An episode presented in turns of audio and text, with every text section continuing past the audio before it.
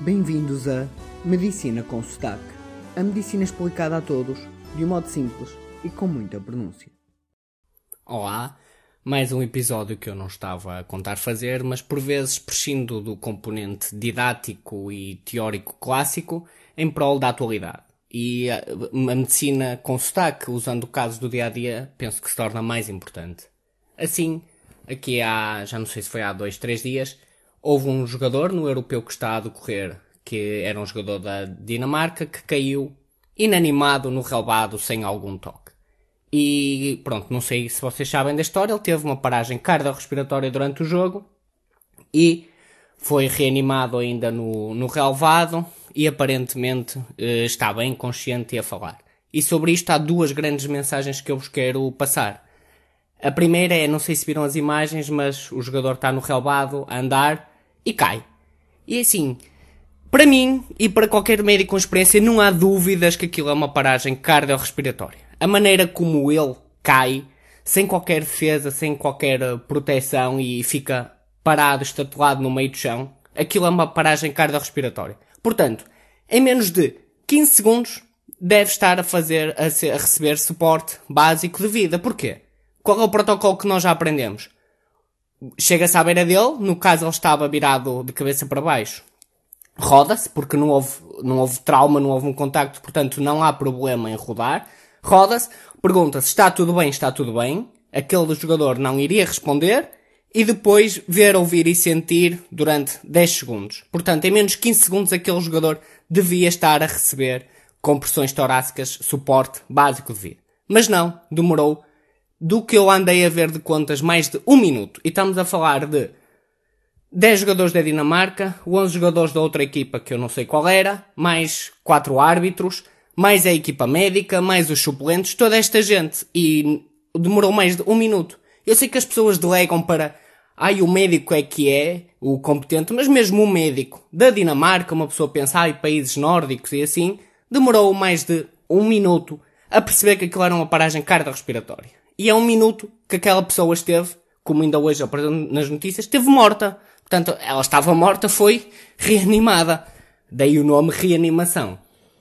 Portanto, o, o caso mau aqui é o tempo que ainda se demora. Portanto, se temos médicos ali em cima, pelo menos dois, um de cada equipa, mais um médico da UEFA, em cima do acontecimento, e mesmo esses médicos demoram, acho que há que pensar nisto e pronto, se calhar daí, reparem, se nem esses médicos conseguem perceber uma paragem cardiorrespiratória óbvia, eu imagino então que na rua tentar ensinar o suporte básico de vida a um, um cidadão normal se torne difícil e quase impossível. E por isso é que eu vos falo tanto nisto, porque eu quero que vocês sejam os heróis da humanidade, pessoas que saibam distinguir uma paragem cardiorrespiratória e iniciar logo o suporte básico de vida. Ou seja, sejam melhores e mais competentes do que muitos dos médicos e enfermeiros e técnicos que andam por aí. Portanto, se virem as imagens, acho que vão perceber o tempo que se demora a perceber. E como já vos disse, não me interessa que seja o médico identificar a paragem cardiorrespiratória, o enfermeiro, o fisioterapeuta, o massagista, o colega da equipa, não interessa. Qualquer pessoa que identifique deve fazer. E portanto, a mim deixa-me bastante frustrado que estejam ali cerca de 30 pessoas diretamente e ninguém, ninguém reconheça aquilo como uma paragem cardiorrespiratória. E para isso fomos à FIFA, que é o organismo uh, que rege o futebol mundial, diz assim: qualquer jogador, isto está no site deles, qualquer jogador que colapse sem haver contacto físico com outro jogador, com a bola ou um obstáculo, deve ser tratado como estando a ter um infarto, até prova em contrário. Este colapso pode ser reconhecido por jogadores no campo, pelo árbitro, pelos membros da equipa junto à, às linhas, ou membros de, da médica equipa que devem estar presentes em todos os jogos. Portanto, parece-me óbvio, todo o jogador que caia se não houver um motivo, um contacto para cair, deve ser tratado como um infarto e como um infarto que dá a paragem cardiorrespiratória que foi exatamente o que aconteceu aqui. Ele teve uma paragem cardiorrespiratória, não sabemos ainda se foi por um infarto ou por uma alteração do ritmo do coração, mas a verdade é que uh, devia ter, uh, tem de se pensar logo em infarto ou em paragem cardiorrespiratória. Continuando, porque nós sabemos que o infarto é uma das paragens cardiorrespiratórias, O infarto acontece por um trombo e nós sabemos dos 4 T's, 4Hs, que o trombo, o tromboembolismo cardíaco, que é o infarto, é uma causa de paragem cardiorrespiratória. Portanto, aqui mais do que a causa é identificar que é uma paragem cardiorrespiratória. Portanto, a parte má é o tempo ainda mais de um minuto que este jogador teve sem suporte básico de vida e que não deveria ter, ter estado, não deveria ter passado os 15 segundos. E mesmo com aqueles médicos todos, portanto, há aqui uma parte má da, da sociedade, da, do futebol e até dos médicos, neste atraso de reconhecimento de uma paragem cardiorrespiratória. A parte boa é aquilo que eu estou sempre a bater e que vos estou sempre a dizer.